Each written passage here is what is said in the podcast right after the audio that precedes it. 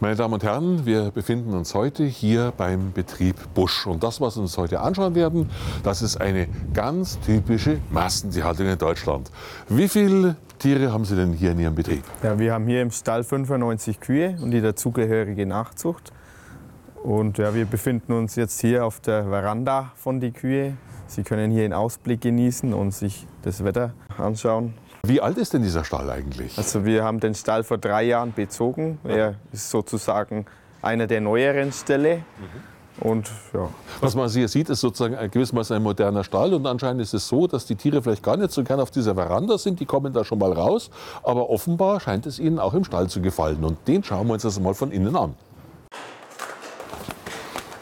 So also schaut ein äh, entsprechend großer Stall aus. Und äh, wenn man sich hier so umsieht, hier sind ja die Liegeboxen da. Das heißt, wenn ich es richtig sehe, hat hier jedes Rind seine eigene Liegebox. ja, so kann man das nicht ganz sagen. Es hat zwar jede Kuh einen Liegeplatz, den kann sie aber auswählen, wie sie will und wie sie lustig ist. Die Kuh legt sich hier rein, muss aber zum Fressen und zum Melken natürlich wieder raus. Also hier ist nur ihr Schlafplatz in dieser Das- Liegebox. Das heißt, Sie sind sozusagen, können sich hier frei bewegen, sind unterwegs, die können rausgehen auf die Veranda oder Sie können hier rübergehen. Das hier ist, äh, wenn ich es richtig sehe, die Fütterungsstation. Genau, hier bekommen die Kühe ihr Kraftfutter zugeteilt. Da kann auch jede Kuh rein, ähm, wie sie Hunger hat quasi. Ist da jemand da, der da das per Schöpfkelle sagt, du kriegst das und du kriegst das? Oder? Ja, es erfolgt schon mit einem moderneren Verfahren. Zwar habe ich im Büro meinen Computer. Da sehe ich, wie viel Milch jede Kuh gibt und nach der Milchmenge wird dann, wird dann auch die Kraftfuttermenge eingeteilt. Also ich bestimme praktisch, was die Kuh hier äh, an Futter abholen kann. Und äh, das Ganze funktioniert über eine elektronische Lösung. Das heißt, äh, Sie haben da also einen Transponder oder einen Sender an der Kuh. Genau, also es wird jede Kuh erkannt am Halsband. Unten, da hängt der Transponder dort. Und wenn die Kuh hier reingeht, dann erkennt der Transponder die Nummer von der Kuh.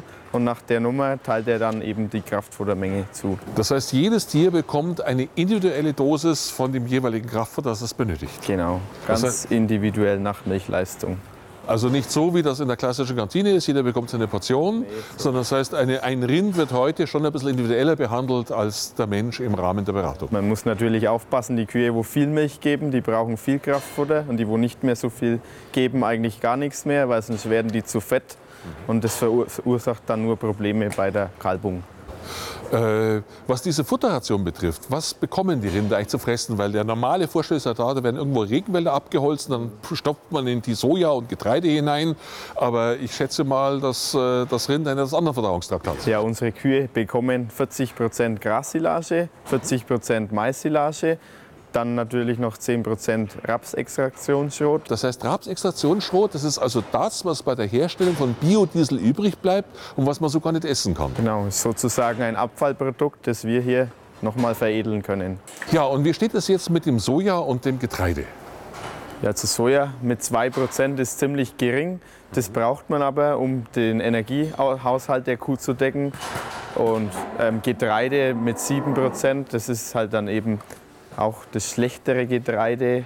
Und Das ist also Futtergetreide, ganz spezielles Futtergetreide. genau, das ist Futter. Und was, was nehmen Sie dafür? Nehmen Sie Weizen oder was nehmen Sie da? Nee, das ist in unserem Betrieb ausschließlich Wintergerste, das dafür äh, verwendet wird. Und daraus kann man ja bekanntlich eh schlechter Brot backen. Ja, und ich meine, das Gerste kann man eh nicht kein, kein gescheites Brot backen, aber aus dieser Futtergerste könnte man auch kein Bier brauen.